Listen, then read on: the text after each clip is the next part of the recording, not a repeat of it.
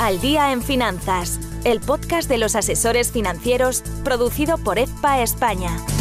Bienvenidos al podcast de EFPA, un espacio que pretende formar e informar asesores financieros, gestores, banqueros en temas de actualidad y finanzas, temas que giran en torno a la empresa, la fiscalidad, la regulación. En este episodio ponemos el foco en la sostenibilidad Bajo MIFID, los asesores deben realizar un test de idoneidad antes de recomendar un producto a sus clientes.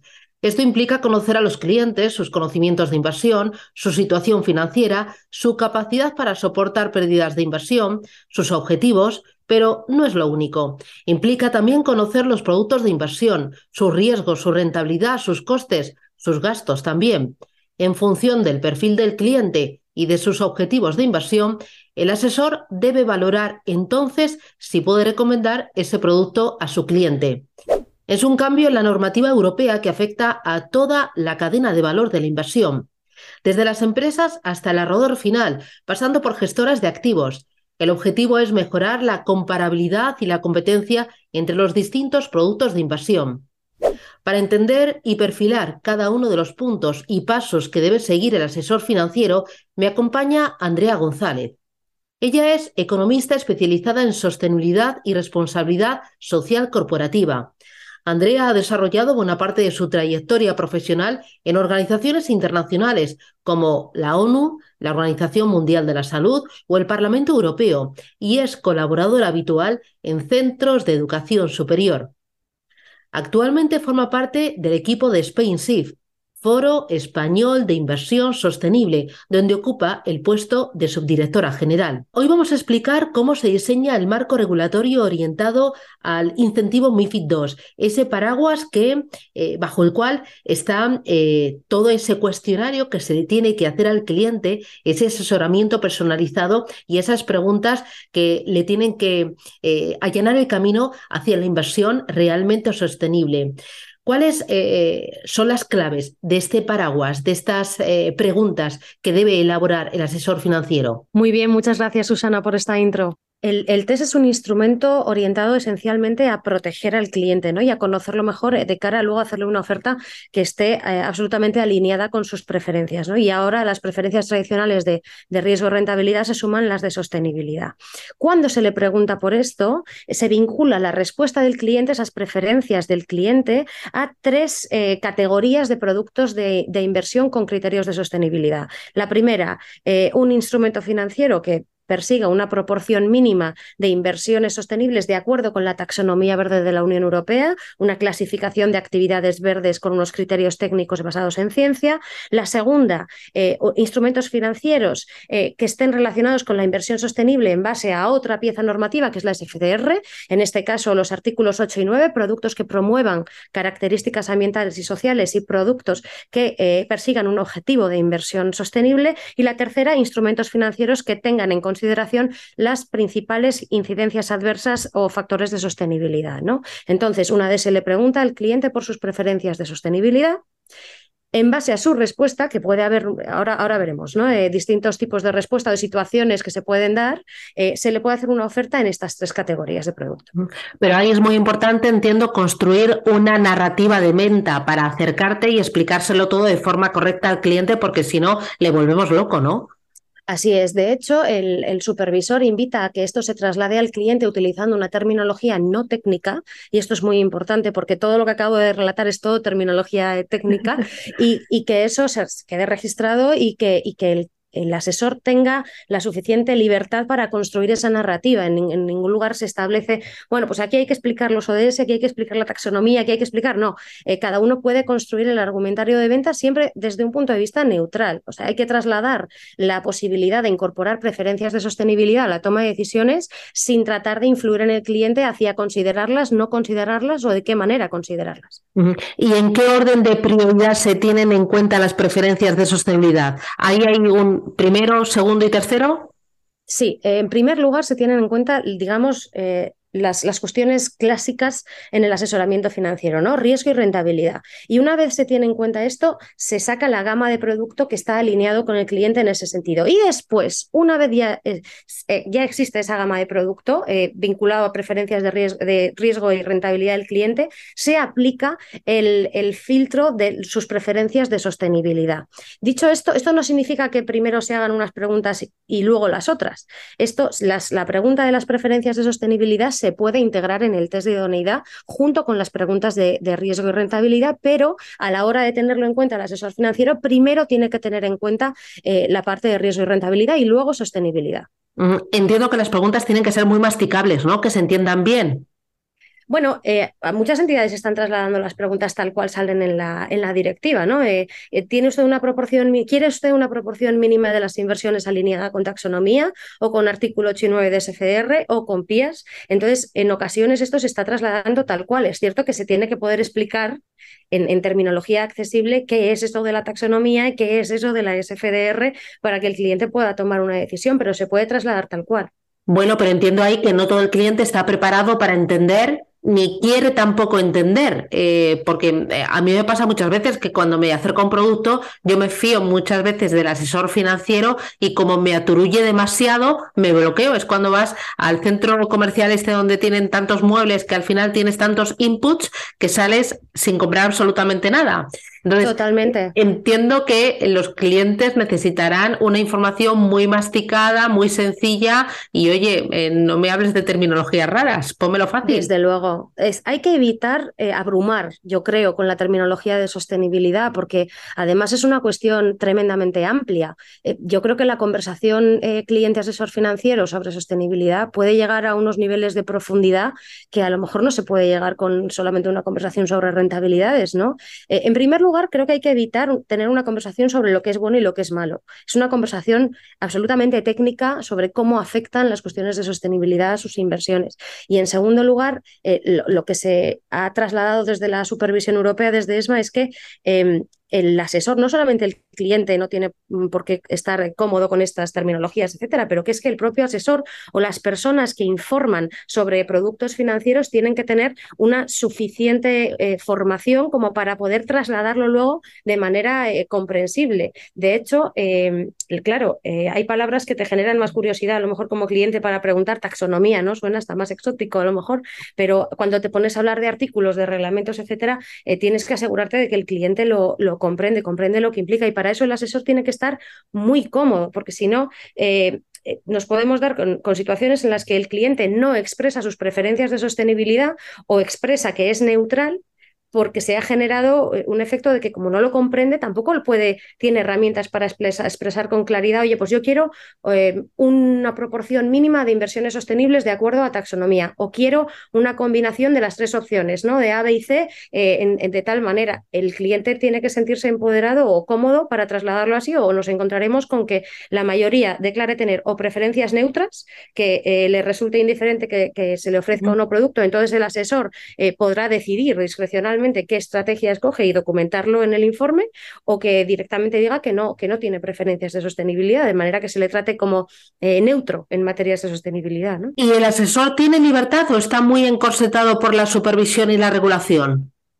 Bueno, tiene, tiene bastante discrecionalidad porque eh, evidentemente, si el cliente dice que no tiene y que no quiere, eso está claro, ¿no? Pero cuando el cliente, eh, por ejemplo, tiene preferencias pero no las tiene claras, entre A, B y C, el, asesor puede recomendar productos. Eh, entendiendo que son alternativas las A, B y C, ¿no? Y, y, cómo las puede satisfacer y documentarlo. O cuando el cliente tiene em, preferencias de una proporción mínima se puede calcular como eh, en enfoque de cartera, por ejemplo, como una media a nivel de la cartera, ¿no? Entre distintos productos, no como un mínimo.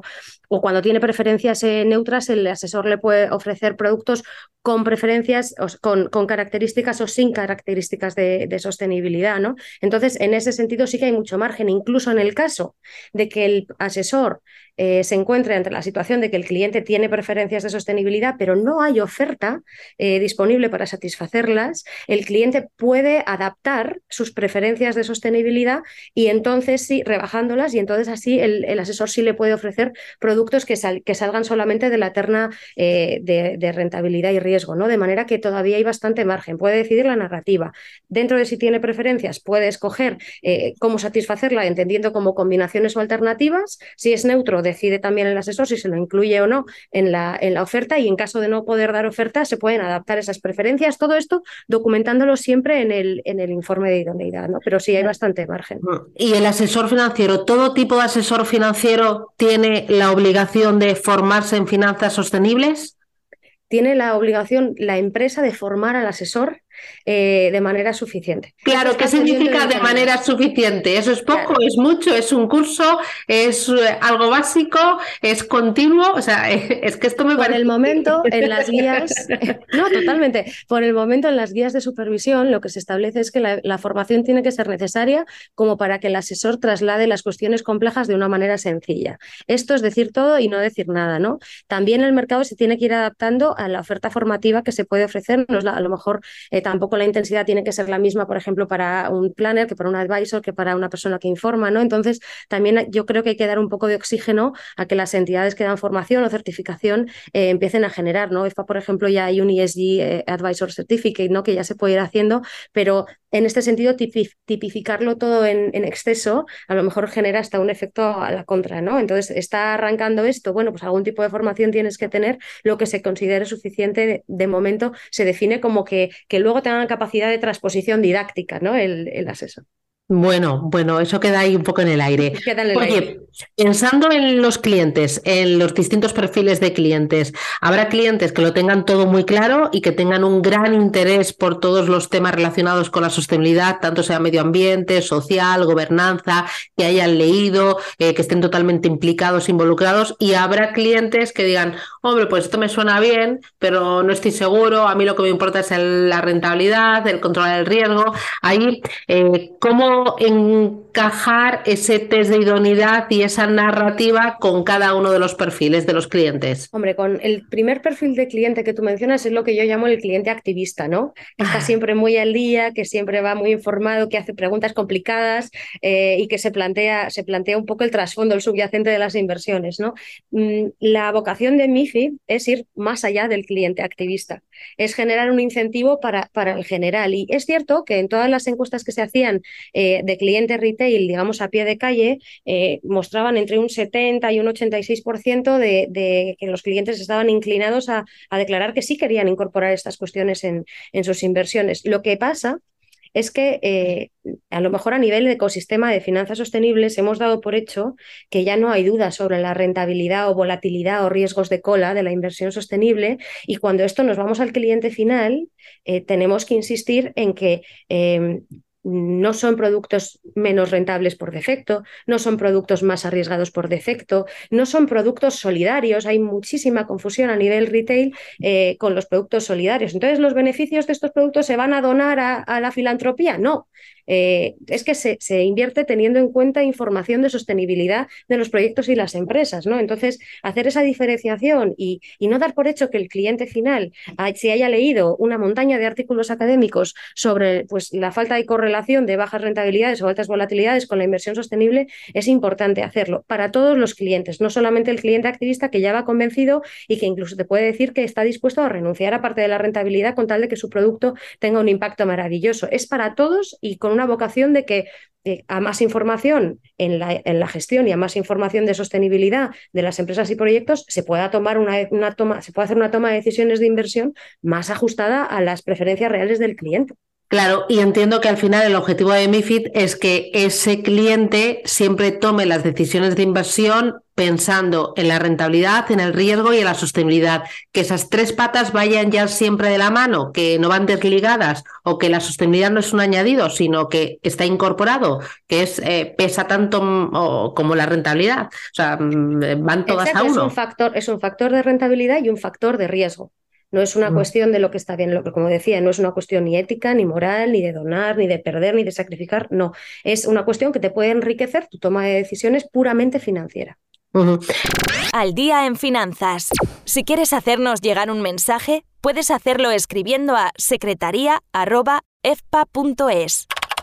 ¿Cómo encaja eh, todo esto con las estrategias de inversión sostenible que conocemos a día de hoy?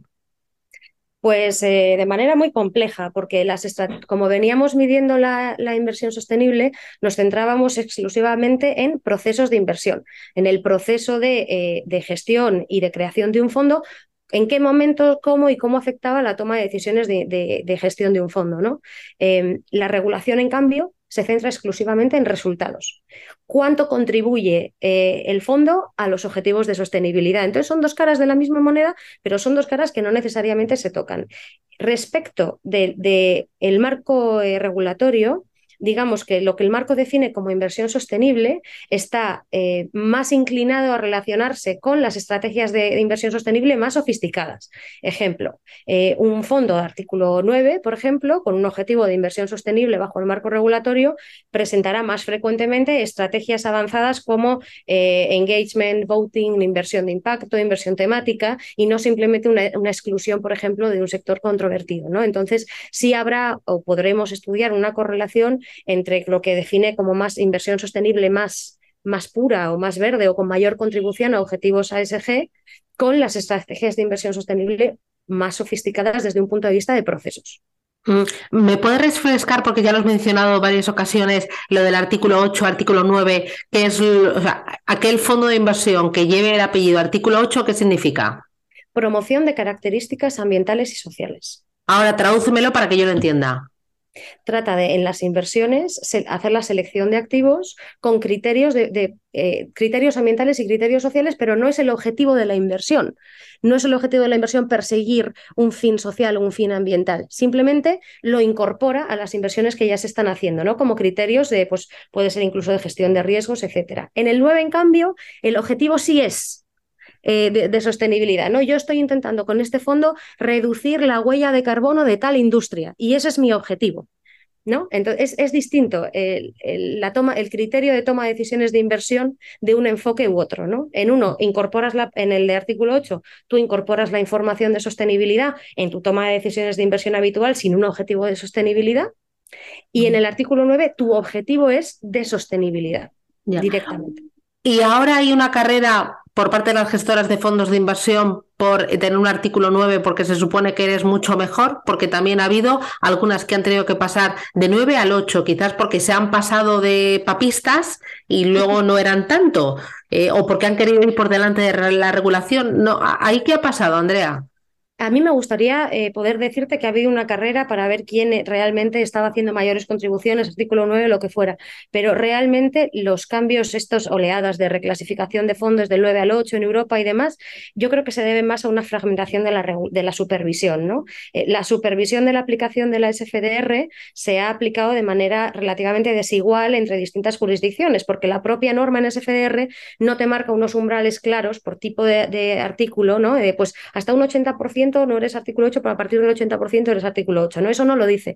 Entonces, la supervisión ha tenido que ir funcionando sobre la marcha y entre distintos países se ha aplicado de manera un poco eh, desigual. Entonces, estas reclasificaciones se corresponden a distintas interpretaciones de la norma respecto a distintas supervisiones de la norma. Ahora, hace poquito ya, la ESMA ah, está dando señales de que, por ejemplo, para ella un artículo 9 implica que prácticamente la totalidad del fondo tenga que tener un objetivo de sostenibilidad, no un 70 o un 80, pero claro, eh, dos tercios de los, de los fondos que estaban declarados como artículo 9 presentaban en torno a un 70% de exposición a inversiones sostenibles. Y si ahora nos tenemos que encaminar al 90% o al 10%, nos podemos quedar solamente en un 6% de lo que estaba declarado. ¿no? Entonces, los fondos son los mismos, las entidades están tratando de aplicar las normas del juego más recientes, pero son unas normas que se están adaptando para, se están intentando homogeneizar y se están nutriendo también a medida que hay más datos de mercado, ¿no? Entonces, es posible que a medio o largo plazo, cuando esto se estabilice, sí haya una carrera por el 9, pero por ahora lo que estamos haciendo es adaptarnos eh, a, los, pormenores de la norma, ¿no? Mm. ¿Tú crees que la norma es eh, demasiado restrictiva y demasiado ambiciosa, que va demasiado deprisa para cómo va el sector? Bueno, la norma ha hecho un cambio de marcha, ¿no? Hemos pasado del, manual al automático y entonces nos hemos centrado ya, ¡boom!, contribuciones a objetivos de sostenibilidad y como veníamos de otro marco, pues yo creo que fueran las entidades, estuvieran más avanzadas o menos, o con más equipos o menos, todas las entidades se han tenido que adaptar de alguna manera porque era nuevo por igual eh, para todos. Sí que es cierto que, claro, el marco regulatorio se corresponde con unos objetivos políticos de sostenibilidad em, y, y tiene que medir su eficacia la regulación en base a esos objetivos objetivos.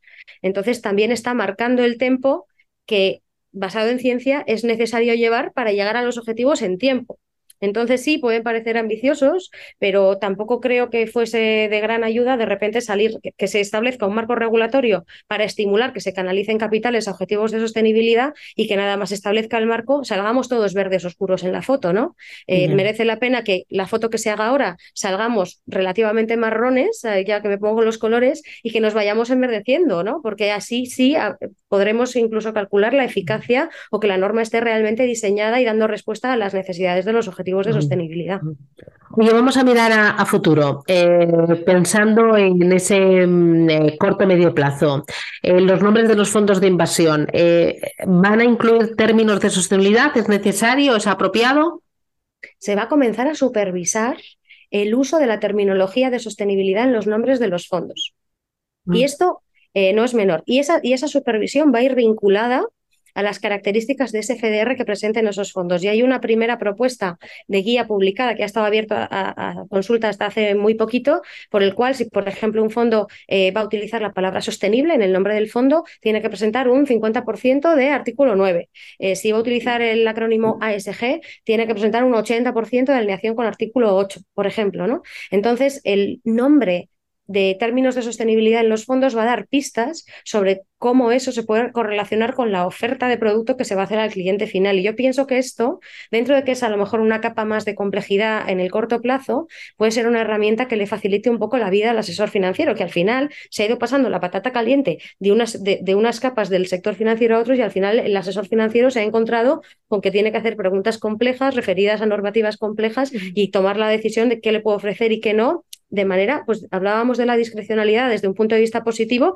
pero también tiene un punto de vista más negativo de que tú tienes mucha responsabilidad como asesor financiero sobre cómo interpretas las preferencias del, cliente de sostenibilidad y qué oferta haces. Entonces, ese uso de terminología que esté de alguna manera fiscalizado puede facilitar la vida luego a la hora de, hacer la oferta final. Entiendo que aunque ese uso de terminología al principio complique un poco, ¿no? Y haga que los fondos de inversión, sus nombres sean todavía más largos, luego sí que facilitará las cosas, porque a mí me pasa que cuando ya ves equity, total return, cuando ves ACC, cuando eh, dices, yo ya sé eh, por dónde tiro y lo veo claro. El problema es cuando tienen nombres de estos muy exóticos, muy sexys, muy marketingianos, pero dices, pues no sé muy bien si es de renta variable, si es un mixto, eh, si es global o si está enfocado a Estados Unidos.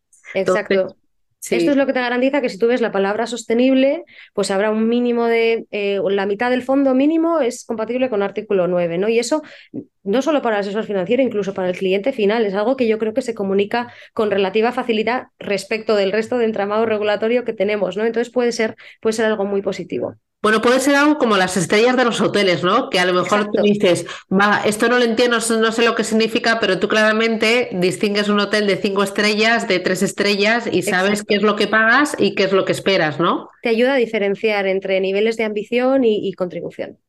Oye, tendencias de reclasificación SFDR, ¿por dónde vamos? Bueno, hemos tenido ahora a nivel europeo una super reclasificación muy reciente, pero que corresponde a este cambio de o a esta aclaración de parte del supervisor de lo que implicaba o, cuál era la naturaleza implícita del artículo 9, ¿no? Que era más hacia la totalidad del fondo, la totalidad del fondo que fuera compatible con artículo 9 y no un, no un 50%. El supervisor español ha sido muy prudente, de manera que España no como país eh, no ha sufrido, digamos, de estas aclaraciones, no, no, no ha presentado tanto cambio, ¿no?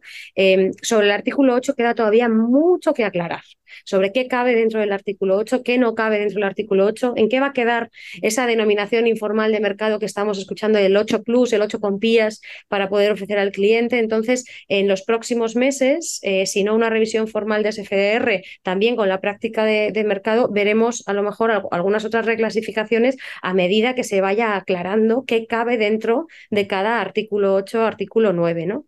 Em, y en ese sentido, la tendencia eh, tiende, yo creo que la tendencia del supervisor es hacia endurecer ¿eh? los, los, criterios de composición de los fondos, porque bueno, al fin y al cabo, el objeto de la norma es, ese, señalar los productos que hagan una mayor contribución. Y respecto a la cobertura taxonómica, ahí, ¿qué se espera? ¿Por dónde van los tiros?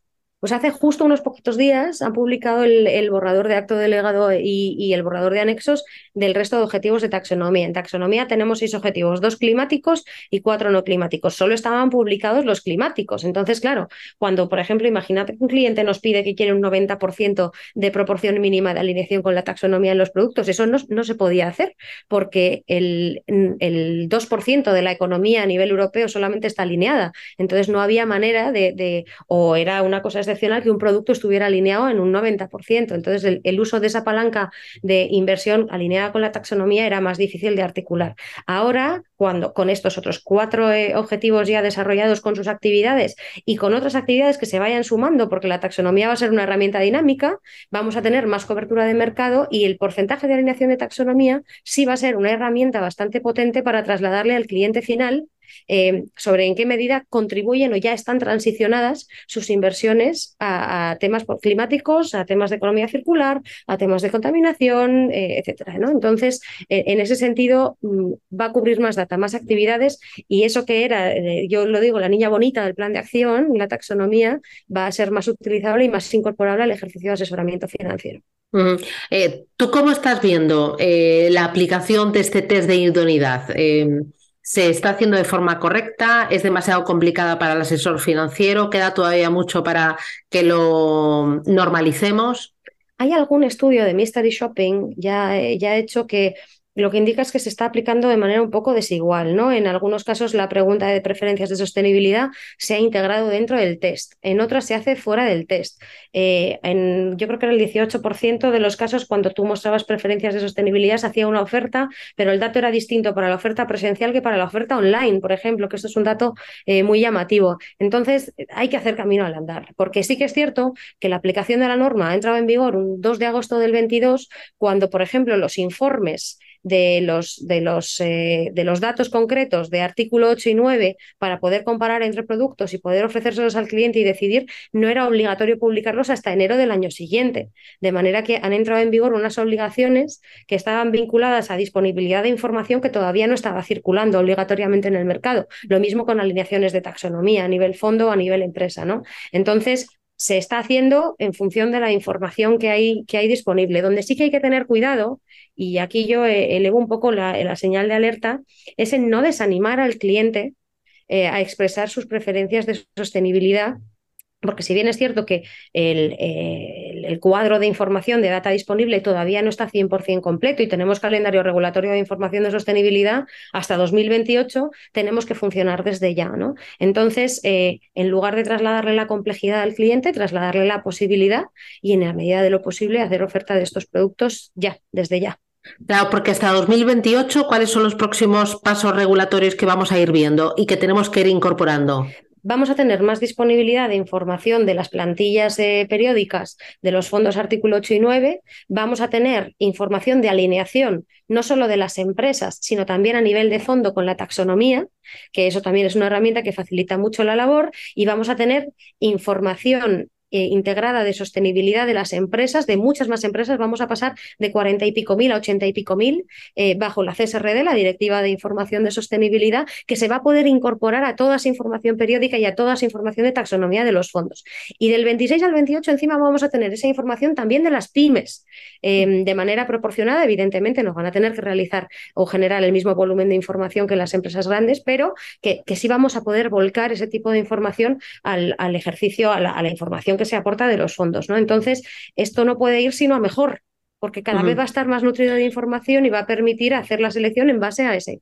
Bueno, y ha ido a mucho mejor, porque desde que tú estás en Spain Safe, ¿cómo han cambiado las cosas para el asesor, para las gestoras, para los clientes, para los distribuidores, ¿no? Eh, hay un día y una noche, ¿no? Un antes y un mañana. Desde la publicación del plan de acción, eh, ha sido un cambio radical. ¿no? Eh, ha pasado de ser eh, predicar en el desierto a realmente que haya un interés de ecosistema, que haya narrativas, que, que haya equipos dedicados por completo a estas cuestiones. Antes a veces el interlocutor de, de era la persona de comunicación o de responsabilidad social corporativa, etcétera, y ahora son personas de negocio. ¿no? Esto se ha puesto en el epicentro de las estrategias de las, de las entidades, de manera que es un cambio total. Además, en este sentido, eh, el incentivo de, de MIFID eh, yo creo que genera una, una, relación muy interesante entre la fábrica de fondos y la distribución, ¿no?